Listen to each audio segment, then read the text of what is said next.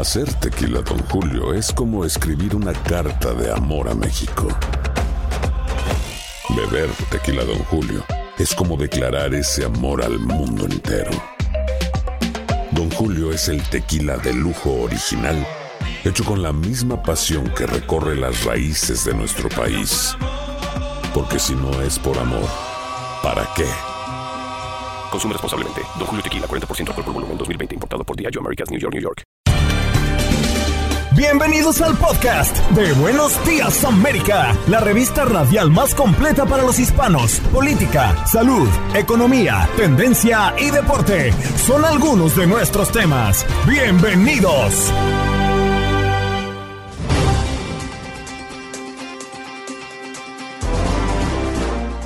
Hoy en Buenos Días América conversamos con Pedro Rojas, nuestro corresponsal de Univisión en la Casa Blanca, porque el presidente Joe Biden llegó a Corea del Sur para iniciar su gira por Asia. Y es que el presidente dio inicio a su primera gira presidencial por Asia, en la que visitará Corea del Sur y Japón. Analizamos. Además, tuvimos una interesante conversación con Víctor Camacho. Él es investigador y conductor del programa Los Desvelados, que se transmite a nivel nacional aquí en los Estados Unidos y en México. Ha participado en programas especiales sobre ovnis como Discovery Channel e History Channel. Su programa Los Desvelados se mantiene al aire desde hace 25 años. Y todo esto porque responsables del Pentágono afirmaron ante el Congreso de los Estados Unidos que están seguros de que sus soldados se han encontrado con objetos o fenómenos aéreos no identificados y elevaron a 400 las alertas recibidas desde el 2004. Imagino que usted ha escuchado de despedidas de solteros, pero ¿despedidas de casados? Yanira Mendoza, coach de divorcio, nos acompaña para hablar de celebración holística y cerrar un ciclo en paz en nuestras vidas. Y Aldo Sánchez esta mañana nos acompaña en Contacto Deportivo para hablar del béisbol de las grandes ligas, también del hockey en los Estados Unidos y el fútbol femenino. También tuvimos la oportunidad de escuchar a Max Pérez Jiménez con lo que pasa con los deportes en Nueva York y Enrique Borja con el sábado futbolero a través de nuestras pantallas de Tu DN. ¿Qué pasó? ¿Qué pasó? ¿Qué pasó? Mientras usted dormía. Mientras usted dormía.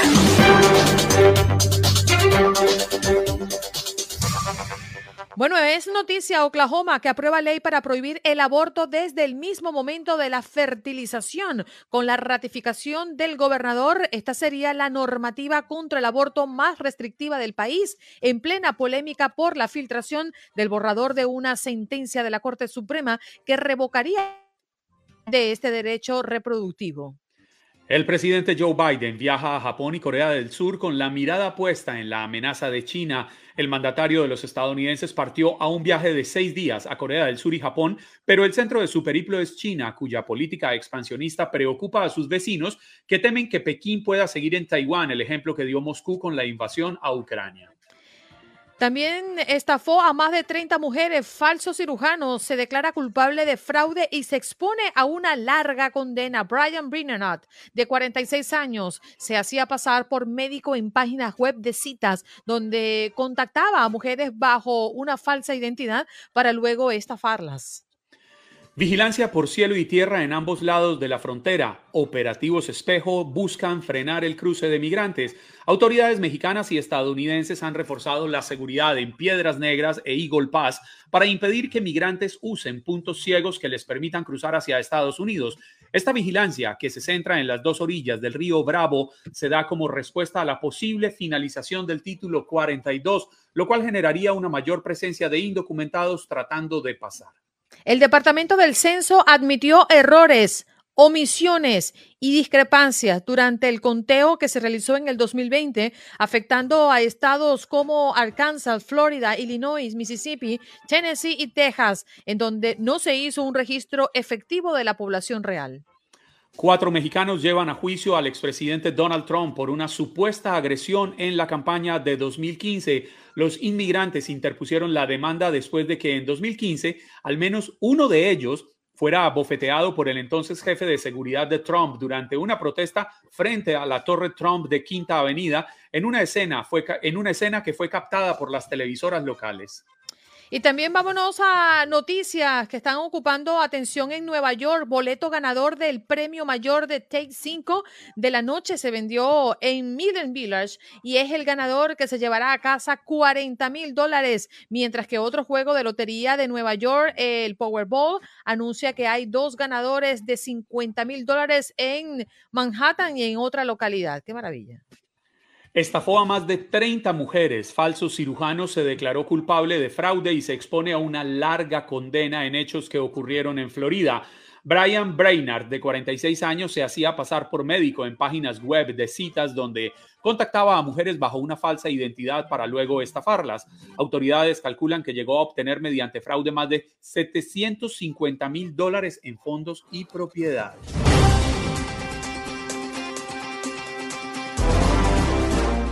Nos vamos de inmediato a la Casa Blanca porque Pedro Rojas, nuestro corresponsal en Washington, está con nosotros. Muy buenos días, ¿qué tal Pedro? Un gran saludo, ¿qué tal? Un saludo para ustedes. Bueno, comencemos hablando de lo que es noticia calientita, ¿no? Porque el presidente Biden ya llegó a Corea del Sur. ¿Con qué misión ha viajado el presidente, Pedro? Son tres cosas. Número uno, va a relanzar el liderazgo estadounidense en la región. Dos, va a hablar eh, de ideas para mejorar los canales de distribución de productos. Estamos hablando de electrodomésticos, productos manufacturados. Y tres, va a fortificar la relación entre eh, países de Asia y Estados Unidos para seguir ayudando a Ucrania. Ahora, hoy está en Corea del Sur, posiblemente va a ir a Japón. Luego va a tener un encuentro con un grupo que se llama el Quad y este grupo está integrado por India, Australia y Japón y Estados Unidos. Es un grupo geopolíticamente muy importante para Estados Unidos porque facilita un encuentro de relaciones entre estas cuatro naciones y básicamente como recordamos Estados Unidos ha estado presionando muy fuerte a India para que deje de comprar ah, armamento militar de Rusia y deje de tener negocios grandes con Rusia. Así que hay hay muchos puntos en los que el presidente busca magnificar la presencia de Estados Unidos en la región y obviamente no dejamos de, decirlo, la posibilidad de un posible, la posibilidad de, vaya la redundancia, de un, de un conflicto bélico entre China y Taiwán sigue alarmante en la región. No hay una reunión oficial entre eh, miembros del gobierno de Taiwán y el presidente, pero se está discutiendo esa posibilidad y también Obviamente no se puede olvidar el, los, las constantes pruebas de misiles de corto y medio alcance por parte de Corea del Norte. El presidente está ahora en Corea del Sur. O sea, se ha hablado de la posibilidad de un ensayo de pruebas de misiles hoy o mañana de parte del líder norcoreano. Hasta ahora no ha ocurrido porque como sabemos Corea del Norte está sufriendo los embates de la pandemia. Ya se habla de decenas de muertes en ese país y se ha desplegado el ejército en Corea del Norte porque por primera vez está viviendo los embates de la pandemia del COVID-19. Y si a eso le sumamos, Pedro, más allá de los temores de un posible conflicto entre Taiwán y China, pues que en Japón también hay una preocupación sobre actividades militares de China en eh, aguas cercanas a territorios japoneses, por lo que no la tiene nada fácil el presidente Joe Biden ir a calmar los ánimos japoneses y ver cómo navega en estas aguas que parecerían bastante turbulentas.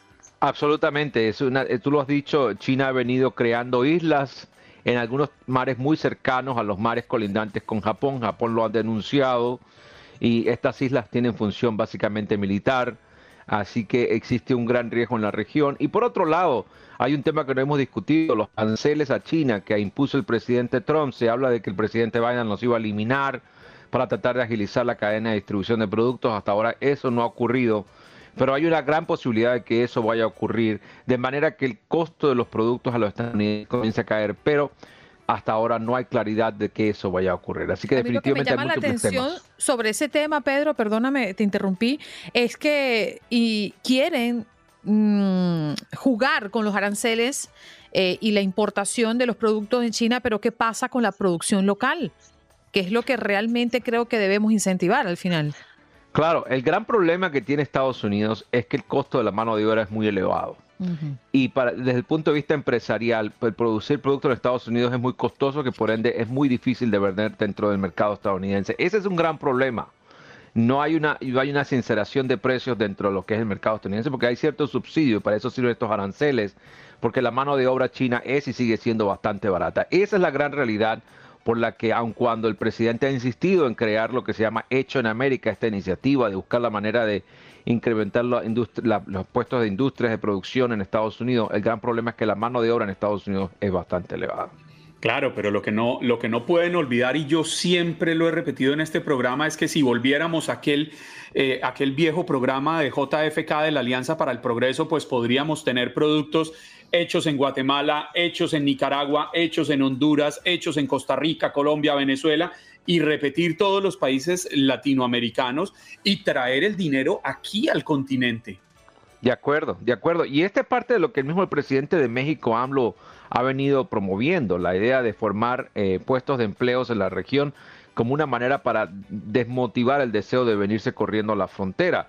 Ah, pero todavía está muy prematuro. Estados Unidos ha prometido algunos millones de dólares para invertir en Centroamérica, pero todavía esas políticas todavía avanzan muy prematuras. México apenas ha invertido 100 millones de dólares y le ha pedido a Estados Unidos invertir 4 mil millones de dólares para generar empleos en la región de Centroamérica, específicamente de aquí a finales de año. Todavía eso no se ha concretado. Mm, me gustaría irme al tema de Ucrania y la guerra, porque el Senado ha aprobado, y lo decíamos en los titulares, 40 mil millones de dólares eh, en asistencia militar y humanitaria adicional a Ucrania, pero también tuvimos recientemente y las palabras del presidente Biden con relación a mm, el ingreso de Suecia y Finlandia a la OTAN, un punto importante en medio de esta crisis. Absolutamente y además histórico. Recordemos que Suecia y Finlandia han sido países industriales por muchas décadas, así que es la primera vez que estas dos grandes naciones de Europa del Norte se quieren unir a la OTAN, dado claro luego las imágenes y las atrocidades que Rusia viene cometiendo en Ucrania. Ayer hubo un encuentro histórico en la Casa Blanca, los líderes de esos dos países estuvieron con el presidente y ojo con el encuentro de la OTAN que tendrá lugar en Madrid, España, en el mes de junio.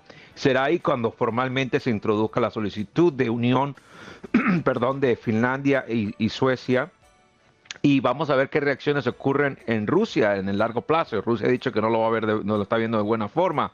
Pero también hay un elefante en el salón, que es Turquía, quien se ha opuesto, un país ya miembro de la OTAN que se está poniendo por ahora que Finlandia y Suecia se unan. Sin embargo, ya esas diferencias comienzan a resolverse, así que tenemos una situación bastante clara.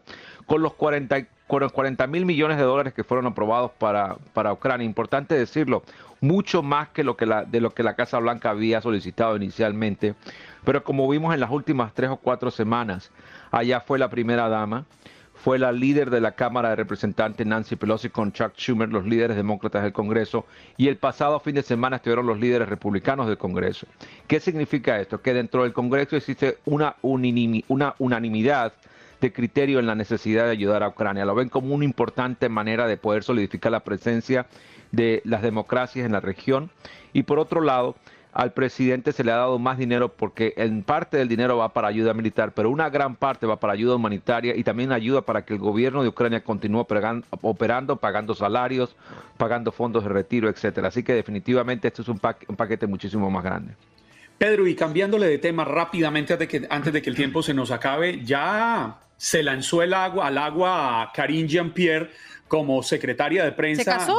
ah. Se lanzó al agua, Andreina. Ah, yo pensé Porque ya se estrenó, se estrenó como portavoz de la Casa Blanca y pues me quedo con la frase que ella misma dijo, elogiando a los rompedores de barreras que allanaron el camino para permitir que una mujer afroamericana abiertamente homosexual e hija de inmigrantes pudiera llegar a tan alto cargo en la Casa Blanca. Definitivamente. Ahora, ayer tuvimos una noticia que, que nos dice que vamos a tener quizás cambios más, más adentro del Departamento de Comunicaciones de la Casa Blanca. El señor John Kirby, quien es el vocero en este momento del Pentágono, muy conocido, ha trabajado en varios gobiernos, parece que se viene a la Casa Blanca como director del Departamento de Comunicaciones. Así que vamos a tener algunos cambios más adelante en los próximos días en la Casa Blanca. Pero definitivamente esta semana ha sido histórica Desde el punto de vista personal, ha sido muy complacente ver muchas mujeres afroamericanas participar en la rueda de prensa. Muchas vienen a grabar video, ah, están muy emocionadas, así que definitivamente estamos observando un momento histórico en la Casa Blanca. Pedro, y nos emociona tenerte cada viernes en este programa y que nos pongas al día de lo que pasa en la Casa Blanca, porque siempre estamos abarrotados de información desde allá. Muchas gracias. Gracias para ustedes, feliz fin de semana, un abrazo. Un abrazo. Pedro Rojas, corresponsal de Univisión en la Casa Blanca, nos acompaña como cada viernes acá en Buenos Días América de costa a costa.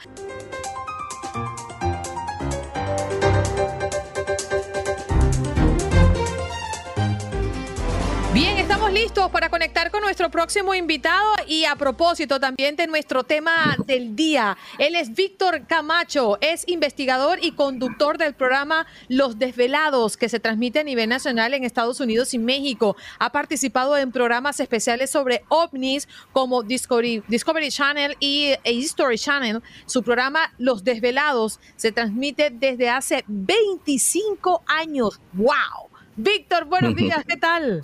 ¿Cómo están muchachos? Gusto en saludarles. Gracias por la invitación. Bueno, este tema vuelve a la palestra, ¿no? A propósito de que responsables del Pentágono afirmaron que ante el Congreso de los Estados Unidos que están seguros de que sus soldados se han encontrado con objetos o fenómenos aéreos no identificados y elevaron a 400 las alertas recibidas desde el año 2004. Tu experiencia, Víctor, en la materia, ¿qué te dice? Bueno, pues que es bueno, ¿no? Este cambio de política, de desacreditación que había por muchos años, desde 1969, que fue la última este, reunión del Congreso hablando del tema, hasta la fecha, siempre se había negado, siempre se había eh, burlado de, del tema, ¿no? Básicamente, y ahora con esta apertura desde hace año y medio que eh, el Congreso y el Pentágono eh, han desclasificado información. Yo creo que es un cambio de política muy importante, muy interesante a un fenómeno que existe y es real, ¿no? Sabe que a mí me llama mucho la atención, aclarando que toda la vida he creído que debe existir una, una, una vida más allá de esta que conocemos, porque deberíamos ser muy soberbios para pretender que somos únicos en un universo tan grande. Pero me llama mucho la atención que luego de que se conozcan todas estas informaciones y de que el Pentágono, como lo decía Andreina, lo reconozca, pues ahora congresistas de Estados Unidos hablen de que estas presencias de objetos voladores no identificados o de la posible existencia de vida extraterrestre, pues sea una amenaza para la seguridad nacional no sé, yo creo que es un poco absurdo quizás, porque si de verdad quisieran hacer algo, hace rato lo hubieran hecho.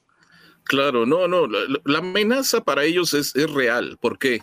Porque están enfrentándose ante tecnología que no tenemos, ¿no? Algunos de estos congresistas mencionaron de que eh, ha habido objetos que se mira perfectamente bien, que no tienen ninguna clase de, de, motor, por decirlo así. O sea, qué manera se puede propulsionar este tipo de objetos a tales velocidades que ni siquiera nosotros podemos, o los aviones más, más veloces pudieran alcanzar en este momento. Entonces, sí, para los militares sí es un problema de seguridad. ¿Por qué? Porque es tecnología que no tenemos nosotros acceso a ella y lógico, pues nos vemos ante la situación de que estos objetos entran y salen de territorio estadounidense o de encima de, territorio restringido, áreas restringidas militares, y no se puede hacer nada al respecto, ¿no? Mm. Víctor, viendo un poco, y ya lo decíamos en la introducción, en tu presentación, tu experiencia, ¿no? Con tu programa que habla de ovnis, que habla de arqueología prohibida, que habla de conspiraciones y otras realidades. ¿Qué has visto tú con tus propios ojos? Bueno, eh, hemos tenido experiencias, sobre todo la, más impactante para mí fue porque no fui solo, sino venían, eh, fíjate que en 1997, 98, 99 y 2000 hacíamos viajes de Los Ángeles hasta orillas diarias 51 con radio escuchas. Entonces, eh, me acuerdo que llevábamos un autobús completo de radioescuchas a, a, Área 51, a orillas de Área 51, ahí acampábamos y mientras estábamos acampando en la madrugada, eh, hace, mucho frío, ¿no? Estamos en pleno desierto, no hay nada absolutamente. Entonces me acuerdo que salimos a caminar siete, ocho personas, eh, pues a estirar un poco las piernas Y al estar caminando e, en ese lugar, vimos un objeto que salió detrás de una montaña que está ahí muy cerca, que se llama Irish Mountain. Sale este objeto brillante, empieza a medio acercarse a nosotros, eh, suelta un haz de luz hacia abajo como buscando algo, y luego este objeto empieza a brincar de esta forma, ¿no? Empieza a brincar, a brincar y pues todos nos quedamos espantados porque pues estábamos mirando este objeto enfrente de nosotros y luego empieza a zigzaguear este objeto, o sea, uno, un helicóptero, un avión no puede ser y cuando vemos que esto empieza a acercarse, ya todos nos hicimos, nos, nos juntamos, ¿no? Porque pues, a dónde corríamos, no había manera de, taparnos con nada. En, medio del desierto imposible. Sí, entonces me acuerdo que llamamos por radio al resto de los, de los chicos que venían con nosotros para decirles que estábamos mirando eso y que se despertaran. Eh, y sí, esta, este objeto se vino acercando a nosotros y de repente desapareció, ¿no? Entonces, eh, esa ha sido ahorita lo que puedo recordar, una de las experiencias, porque no estaba yo solo, venía, veníamos siete, ocho personas juntas y vimos lo mismo y todos quedamos igual de impactados, ¿no? Entonces, por eso te menciono, o sea, el, el, fenómeno es real y, existe y qué bueno que este cambio de política por parte del gobierno y del Pentágono se esté dando. Yo pienso que algo está pasando por lo cual están dando su brazo a torcer en este momento, ¿no? Óyame, Víctor, eso en lo que usted recuerda de haber visto personalmente, pero que no haya visto, que usted lo haya reportado a lo largo de todos estos años que lleva con el programa tan conocido, ¿qué cree que ha sido como lo más, cuál, cuál fuera la palabra? Revelador. Lo más revelador que demostrara que pudiera ser lo más cerca a uno decir, wow, efectivamente existe la presencia extraterrestre en nuestro entorno. Es que han pasado muchas cosas, como tú mencionas, ustedes mencionan 25 años, escuchar todas las noches experiencias, relatos, eh, gente que ha tenido contacto directo con estas entidades, con estos seres. Eh, fíjense que hace 10 años empezaron a aparecer eh, piezas antiguas, arqueológicas, en diferentes regiones o diferentes estados de la República Mexicana. Y estas piezas tienen características extraterrestres, ¿no? Entonces, por 10 años hemos estado investigando este caso, eh, hemos mostrado estas piezas al gobierno, a Lina, que son los encargados de arqueología en México.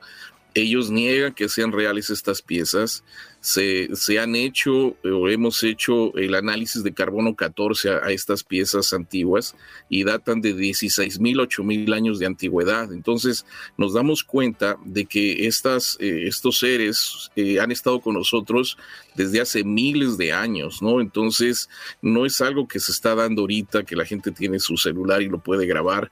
Esto eh, es esta temática o este fenómeno viene desde, desde me imagino yo, desde el propio origen del hombre, ¿no? Mm. Víctor, justamente a ese último punto voy, porque a mí me llama mucho la atención que con tanta tecnología a la mano, yo creo que el 99.95% de la humanidad no sale a la calle sin un teléfono celular, ¿no? Y las imágenes que por lo general vemos en las redes sociales y los reportes a través de los medios de comunicación no son imágenes nítidas, no son imágenes donde realmente podemos ver con detalle e, ese avistamiento. ¿Por qué? ¿Qué pasa ahí?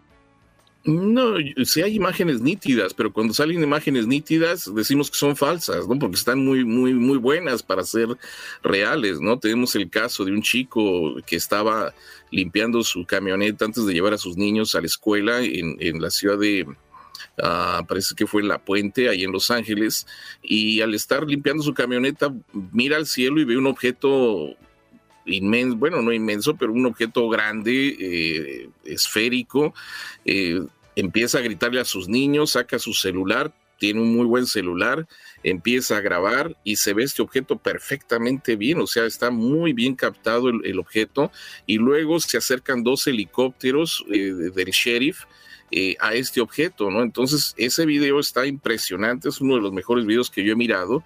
Entonces yo creo que sí, es cuestión nada más de, de, aprender a grabar, ¿no? Cuando uno saca su celular y tienes una experiencia de ese impacto, mucha gente no sabe ni qué hacer, ¿no? Entonces eh, yo creo que hasta que no nos enfrenta a uno, y te digo, yo lo comento porque lo que vimos en Área 51, que yo les estaba comentando, no sabíamos si grabar o mirarlo o qué hacer, ¿no? Entonces uno se enfrenta a ese dilema y cuando decides grabarlo, pues lógico, a veces no tienes el mejor pulso posible, ¿no?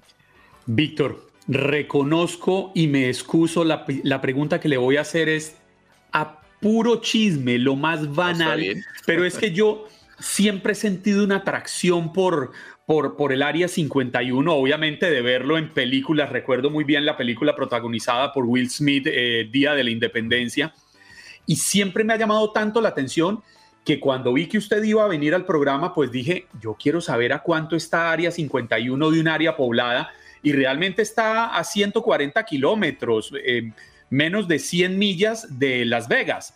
Uno puede llegar hasta cierto punto y que se vea y tomarse una foto y decir, estoy en el área 51 o al menos aquí comienza, o solo va a encontrar desierto. Ah, antes era puro desierto, antes eh, no, no, había ni cercas, ¿no? Cuando llegas a orillas de área 51. Entonces, si vas por primera vez, tampoco hay letreros que dicen aquí rumbo a área 51, 10 millas, ni nada de eso, ¿no? Eh, tienes que llevar un mapita que más o menos alguien que haya ido te, lo dé para que tengas idea, pues, dónde salirte de la carretera, porque te sales del 375 Highway, que es la carretera que, que cruza esa área. Eh, te sales en, una carretera de, tierra básicamente y de ahí eh, son aproximadamente unas 12, 14 millas hasta donde llegas a orillas de Área 51. Anteriormente solamente había un letrero que es el conocido, ¿no? Que a veces salen en fotografías eh, que dice, eh, después de este punto no puedes pasar porque se usará fuerza letal, ¿no? Y efectivamente, si tú pasas, inmediatamente te, te caen las personas de seguridad, que algo muy interesante, no son militares, es, es un grupo de de seguridad privado eh, que se dedica a cuidar las orillas de la 51. Uno se imaginaría que son militares. No, es un grupo de, seguridad privado que se dedican a cuidar el lugar. Eh, y cuando, no sé si recuerdan que hace un par de años fue lo de Storm 8051, ¿no? Que muchos chamaquitos quisieron ir a Área 51. Y fue un eh, boom y tendencia en Facebook y se organizaron y todo esto. Sí, ahí estuvimos, ¿no? Porque, pues, o sea, no hay manera de que tú puedas entrar hacia Área 51, pero bueno, ahí estuvimos y ahí me di cuenta de que aparte de los letreros, ya pusieron una barra metálica, de estas barras que se alzan y se bajan cuando entran los vehículos, pusieron una barra. Eh, que es lo único que han puesto últimamente. Y de ahí no hay nada, o sea, no hay cercas, nada más está la pura barra en el camino para que tú no te, acerques ahora, ¿no? La, la, famosa caseta esta con militares y la barra que uno ve cuando Will Smith llega con el extraterrestre en el volco de la camioneta, de la troca, eso no existe. Mm, existe en otra entrada que no es muy conocida, que es el back, backdoor, algo así le mencionan. Ahí sí hay una caseta, hay una cerca que serán de unos 10 uh, metros de un lado y 10 metros del otro, y hay una, hay una este, caseta ahí, pero esa no es la, la que regularmente uno conoce, ¿no? pero sí hay una entrada así. que con referencia a los lugares, ¿Cuáles son los lugares donde mm, históricamente o según los registros que, al menos te recuerdas, hay de lugares donde hay más avistamientos, aparte del Área 51 en el mundo? Uh, Illinois es uno de los estados donde hay más reportes, el estado de California eh, eh, también, y este, si no mal recuerdo, en la costa este, no sé si Carolina del Sur, es donde más reportes eh, hay, que serían los tres estados top, ¿no? Por decirlo así. Pero de o sea, que si algo va a pasar, pasa en los Estados Unidos. Bueno, es que recuerda que aquí en los Estados Unidos tenemos organizaciones que tienen este tipo de récords, ¿no?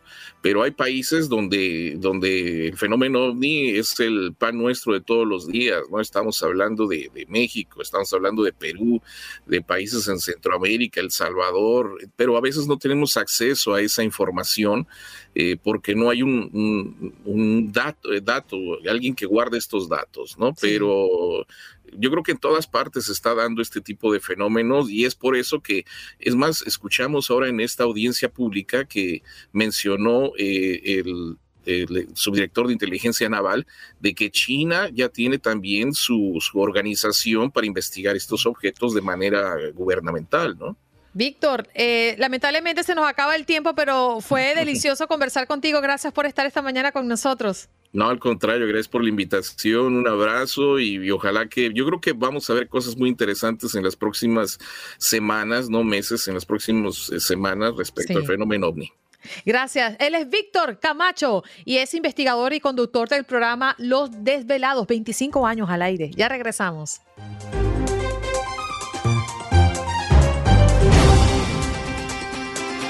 Bueno, nos vamos de inmediato con nuestra próxima invitada. Usted me imagino que ha escuchado sobre despedidas de solteras, pero despedida de casada, una celebración holística para cerrar el ciclo en paz. Parcera, ¿sabe? Yo aprovecho que la tengo aquí y quiero hacerle una pregunta indiscreta. ¿Me lo permite? Claro, venga, venga. Yo siempre he visto en películas, en telenovelas, en series, estas despedidas de soltera que son con hombres haciendo striptease y pues pasadas un poquito de tono. No voy a decir que, que hay infidelidades ni nada de esto, no, pero sí, sí despedidas de soltero donde el hombre se quita la ropa y queda en ropa interior y bailan y le untan aceite en los pectorales y todo esto. ¿Usted ha ido alguna vez a una despedida de soltera de estas? ¿La han invitado? Que usted pueda dar fe, porque yo no he conocido a nadie que haya ido a una. A mí me han invitado a muchas despedidas de solteras de este tipo, porque las despedidas solteras no todas son con strippers, ¿no? Ok. Pero me han, me han invitado sí a muchas. He ido solo a una. ¿Y que por qué? fue de una de mis mejores amigas que me dijo, si tú no vas a mi despedida de soltera, o sea... ¿Y le pasó la manito? Sí. ¿Le, le untó aceite, parcera? Ujú. Oh. Óigame, ¿y, y, y por qué? A ver si podemos conectarnos con nuestra invitada, pero mientras tanto, ¿y por qué solo ha ido a una? Bueno, yo te lo explico después. Bueno, a ver, ahora sí. Yanira, ¿nos escuchas? Sí, ahora sí. Muchas Perfecto. gracias. Y te escuchamos de manera extraordinaria. Cuéntanos esto. ¿es- ¿Se ha convertido en una tendencia despedir la vida de casada para ella o para él? Bueno, de algún tiempo para acá, sí. Mm. yo creo que ya se acabaron esos tiempos en que un divorcio era asumido como un fracaso personal. Gracias a los millennials, de un tiempo para acá, de unas décadas para acá, han cambiado esas situaciones. Y otra cosa que yo pienso que tiene que ver es que ahora eh, los matrimonios no duran tanto como duraban antes. Entonces, cuando las personas se divorcian eh, ahora en los tiempos modernos, todavía están jóvenes, todavía eh, tienen deseos de volver a, vivir, de volver a sentir todas esas emociones que ya se dejaron de sentir por, por un divorcio, por una pérdida, por lo que sea. Eh, ahora ellos quieren retomar eh, de nuevo esos, esos momentos de alegría. Y una de las maneras más fáciles de hacerlo es eh, cerrar ese ciclo de un matrimonio que no te hizo feliz, cerrarlo en paz, dejar ir a la persona, eh, desearle, perdón, todo el bien del mundo y saber que te tienes que mover a una vida mejor, a una vida donde tú tienes que tener paz, tranquilidad y felicidad. ¿Por qué no? Tal vez Sí. eh, sola o con una nueva persona. Óigame, Yanisa, pero yo entiendo que haya despedida de soltera, de soltero, porque el matrimonio es una celebración, el matrimonio es un triunfo, es una conquista, es un logro. Pero es que el divorcio innegablemente es un fracaso. Uno no se casa para divorciarse, uno se casa pensando que va a ser para toda la vida. Entonces me, me, me, me, me parecía como contradictorio el tema de una celebración en medio de una despedida No, de no estoy de casado o de acuerdo contigo. No estoy de Sí. acuerdo contigo. Bueno, la cuestión aquí es que a veces en los divorcios no es la persona, siempre viene de un lado. Entonces la persona que se queda, se queda destrozada, se queda destruida. Pero si se queda joven, si se queda todavía con esas ganas de vivir, ¿por qué no? Mira, eh, tal vez el, concepto de la despedida de, de soltera que tenemos no tiene eh, mucho que ver con la despedida de casada, porque en la despedida de casada es cuando, por lo menos en mi práctica. Yo soy coach de divorcio holístico. Entonces, en mi práctica, yo les enseño a las personas que cierren ese ciclo en paz. O sea, la idea de la despedida de casada es cerrar ese ciclo en paz, saberte viva, saberte que todavía puedes, que todavía eh, tienes futuro, que todavía tienes cosas por las que vivir. Aparte, quitarte todas esas emociones. Eh, esas emociones negativas, si se puede decir de esa manera, que tienes en contra de la persona, especialmente si tú no fuiste la que decidió divorciarse. Claro. Ahora, Yanira, ¿existe o nos puedes recomendar algún método, eh, alguna práctica para poder hacer esa transición? Claro que sí. Ah, una de las cosas importantes que hay que hacer es agradecer todas las vivencias del matrimonio, ya sean buenas o malas, querramos o no, son lecciones de vida. Y tenemos que agradecerle a esta persona, aunque haya sido la peor persona, nos enseñó algo nuevo. Eh, si esta persona eh, nos maltrataba, nos enseñó que nuestra eh, autoestima es importante y que no podemos permitir que otra persona venga y nos dañe de la manera que esta última persona nos dañó. So, todas esas cosas las ponemos sobre la mesa, las agradecemos. Hay otras cosas que agradecer como los hijos. Hay personas que siempre desearon ser madres, ser padres. Tal vez el matrimonio en sí no trabajó, pero las personas son excelentes padres de familia, de manera que ahora tenemos que agradecer por esos hijos bellos que nos dejó el matrimonio. Ah, Una, perdón, adelante. No, dígame. No, uno de nuestros oyentes, Carlos Vélez, escribe, si el matrimonio merece celebración, el divorcio con más razón. Yo, yo, yo quiero preguntarle, ¿esta celebración o despedida de casado se debe hacer inmediatamente? ¿Está el proceso de terminar esta relación o hay que esperar un tiempo? Yo pienso que lo más prudente es esperar un tiempo, porque eh, en, una, en medio de una ruptura no se puede celebrar un divorcio porque todavía falta el proceso legal para los que están casados. En el proceso legal es una batalla campal para ciertas personas, de manera que cuando usted celebra, o sea, la idea no es tener una fiesta y tener un, un bailarín tener y no las cosas que se hacen en la despedida de casada. La idea es que usted pase a su nueva vida en paz, en armonía y con el, perdón que usted le ha otorgado a la otra persona. Porque a veces cuando vamos con rencores, la única que sufre o el único que sufre es la persona que se lleva los rencores. La otra persona se va tranquilo, se va eh, consigo de una nueva persona y vive en paz y felicidad. El problema es que cuando nosotros guardamos el rencor, nos cuesta vivir tranquilos, nos cuesta tener una nueva vida. De manera que así cuando se, se termina la relación, se termina el divorcio, también empaquetemos ese momento de nuestra vida y atesorémoslo, porque bueno o malo, fue una experiencia de vida que tuvimos que, que, que pasar y que nos ha dejado lecciones. Mm. Yanisa, ¿dónde, podemos, ¿dónde podemos conseguirte? Bueno, eh, mi nombre es Yanira Mendoza y me pueden conseguir en mis redes sociales como Yanira, eh, coach de divorcio holístico o Holistic Divorce Coach Houston. Aquí estamos a la orden. Gracias, Yanira, Mendoza, coach de divorcio y así la pueden encontrar en las redes sociales. Estás escuchando el podcast de Buenos Días América, la revista radial más completa para los hispanos. Escúchanos en las diferentes plataformas: Euforia, Spotify, TuneIn y iHeartRadio. Tu DN Radio. Vivimos tu pasión. Como dicen los grandes, la liga se gana partido a partido. Partido a partido. En Buenos Días América, Contacto Deportivo. Aldo con nosotros nuevamente para hablar del hockey en los Estados Unidos. Aldo, ¿qué tal? ¿Hockey? Hockey. Sí, sí, Hockey. ¿Cómo mis Panthers? Ese es un deporte que siempre he querido ir a ver. Tienes que verlo no, e, es eh, yo, yo, yo, también tuve hace poquito la fortuna de ir a ver a los eh, Canucks de Vancouver y es un espectáculo pues muy diferente, ¿no? A lo que acostumbramos a ver con el fútbol, con el eh, fútbol americano, con el béisbol. Sí es muy recomendable, la verdad. Ya tiene, bueno, y entonces, ¿qué noticias nos trae hoy del hockey? Porque hoy sí me sorprendió, Aldo.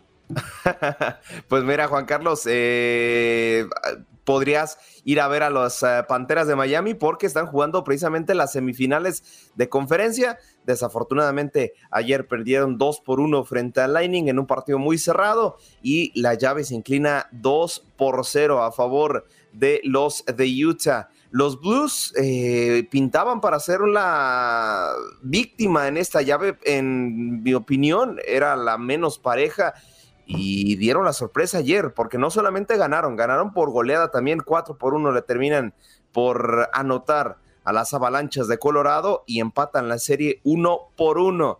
Esa fue la actividad del día de ayer y hoy en punto de las 9 de la noche, tiempo del este, los Rangers de Nueva York eh, se enfrentarán a los Huracanes.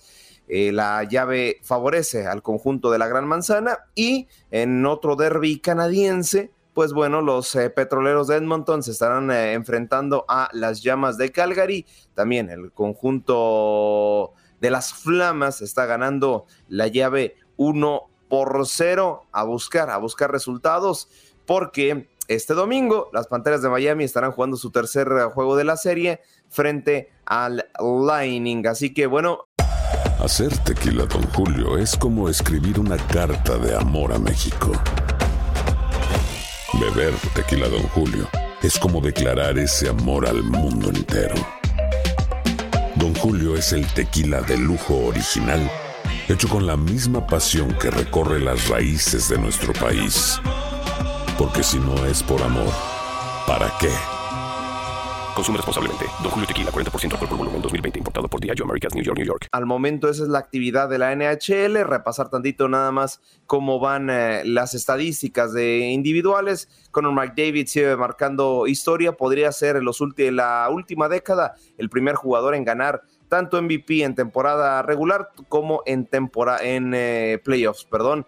Y en otras noticias también, Steve Jarvis es de los mejores jugadores en playoffs en cuestión de novatos. Así que bueno, así marchan las cosas para el hockey de los Estados Unidos y Canadá. Sí, señor, ahí está. Y el fútbol femenino también es noticia, Aldo. Sí, hoy se juega la, final eh, de ida. El Pachuca estará recibiendo a las Chivas Rayadas del Guadalajara de nuestro estimado eh, George Acosta. Entonces, bueno, se vivirá el primer capítulo. Le llevaremos también toda la información a través de las redes sociales de TUDN Radio.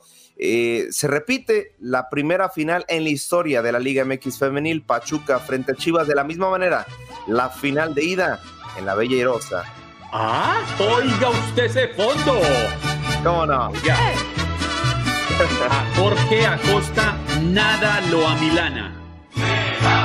Ahí está, ¿cómo no? Ahí tiene. Ay, Dios mío querido, aquí todos somos imparciales. Donaldo Sánchez, usted no va a poder derrumbar ese espíritu combativo que caracteriza a Jorge Acosta.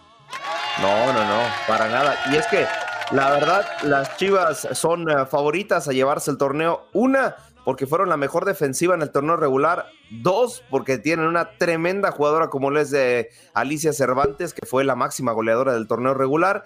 Y tres, porque cierran en casa. Entonces, pues bueno, todo parece indicar que a Jorgito, si es que ganan las Chivas el eh, siguiente lunes, que será el partido de vuelta, y Real Madrid gana la Champions el sábado siguiente, pues bueno, tendría una semana de locos. Sí, señor. Aldo, ya estaremos hablando de otros temas más adelante. Muchas gracias. Ahí está, cómo no.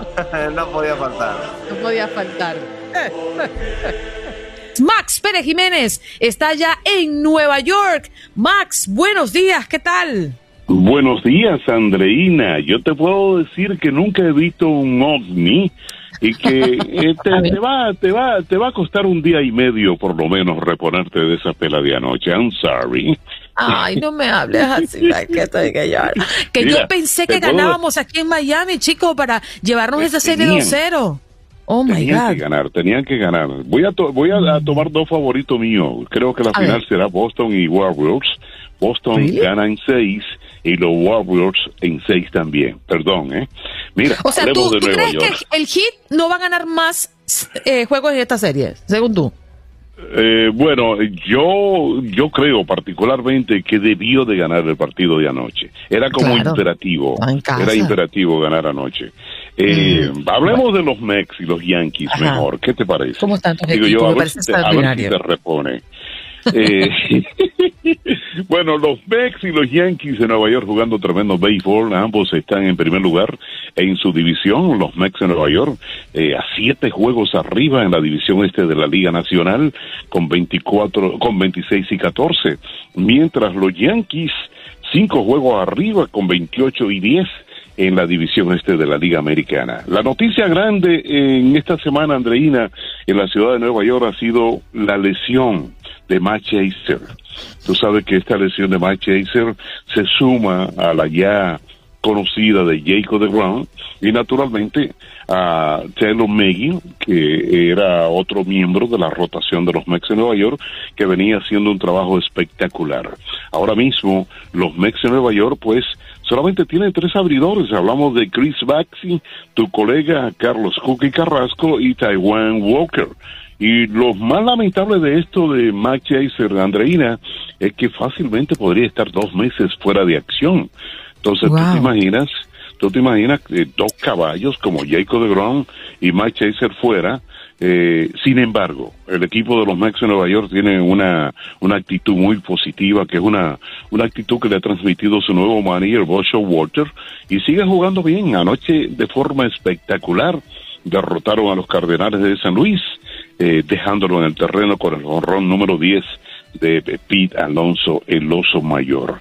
Eh, yo creo, yo creo, tengo la corazonada, Andreina, de que los Mex de Nueva York podrían irse al mercado a buscar a algún lanzador de calidad, ya que como tú sabrás, en apenas 40 juegos hay equipos que ya están descalificados para, para ir a la postemporada en esta temporada 2022.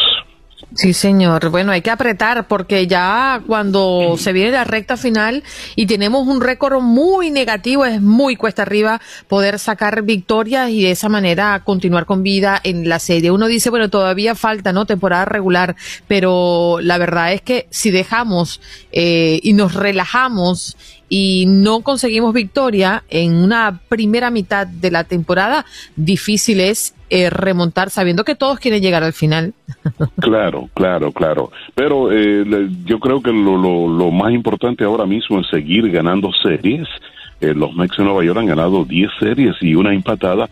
Es el único equipo que no ha perdido una serie esta temporada y están positivos. Por su parte, eh, los Yankees, qué buen béisbol están jugando los Yankees. ¿eh? Están Wow, contando- arrolladores están.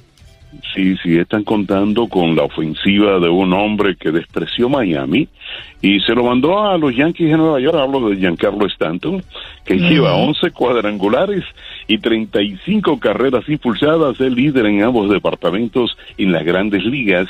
Y el pichado de los Yankees, para mí, para mí, Andreina, ha sorprendido. Mm.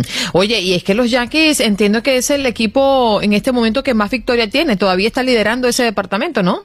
28 y 10, un récord eh, eh, extraordinario. eh, eh, los Yankees de Nueva York hoy reciben a los Medias Blancas de Chicago, un buen equipo, eh, pero van a jugar en el Yankee Stadium. Los Yankees regresando eh, a la ciudad de Nueva York, mientras los Mex de Nueva York se van a Denver, Colorado. Y escucha, Andreina, esta noche, hoy, la temperatura va a estar por los 90 grados en Denver, Colorado. Pero Oh. mañana y pasado, mañana y el domingo, la temperatura va a estar entre los 20 y los 30 grados. Y se estima que caiga nieve mañana sábado en Denver, Colorado. Oh, o sea que la cosa se va a poner buena. Eh, muchacha. No, no, imagínate, el avión va lleno de abrigos nada más. Oh my God. Bueno, y el próximo domingo recibimos aquí en Miami, el Inter Miami estará recibiendo a tu Red Bull New York para seguir dándole lata a esta MLS, el fútbol de primera división en los Estados Unidos. Así que esperemos a ver qué ocurre. Ojalá, ojalá que sigan jugando bien los equipos nuestros, principalmente eh, los equipos de Miami y la ciudad de Nueva York, eh, para beneplácito de todos los fanáticos de nuestra zona. Así que eh, ojalá te reponga de aquí a mañana y mañana pues eh, relájate y ve el partido porque en Boston, esta gente de Boston son bravos. Son bravos, sí. Mañana es imperdible ese juego. Gracias, Max. Un abrazo para ti. Un abrazo, Andreina, hasta el próximo viernes. Ah, Enrique Borja ya está en la línea. ¿Cómo me Claro le va, sí, señor Andreina. Borjas? ¿Cómo estamos, Andreina? Muy buenos días a todos y buenos días, América. Un abrazo. Gracias, lo esperaba face to face, pero bueno, mm, también escucharlo es válido. Sábado, futbolero. Claro que sí. ¿Qué clase de partidos y qué clase de liguilla estamos presenciando? Ayer, antier, un partidazo del equipo Atlas ganándole a- al equipo de los Tigres tres goles a cero con una ventaja grandísima para ir enfrentar en allá en, Monterrey a Tigres. Vamos a ver qué, qué opina Tigres, pero es una ventaja muy fuerte, pero además muy sólido el Atlas. Y ayer el América, un partido bastante importante, muy tenso, muy disputado con acciones eh, para mi gusto de los mejores que ha hecho Memo Ochoa, unas atajadas extraordinarias, un gol y un penalti y bueno, se va a decidir todo precisamente ya ahí en Pachuca. Mm, Y Enrique, ¿tú vas a estar en cuál transmisión?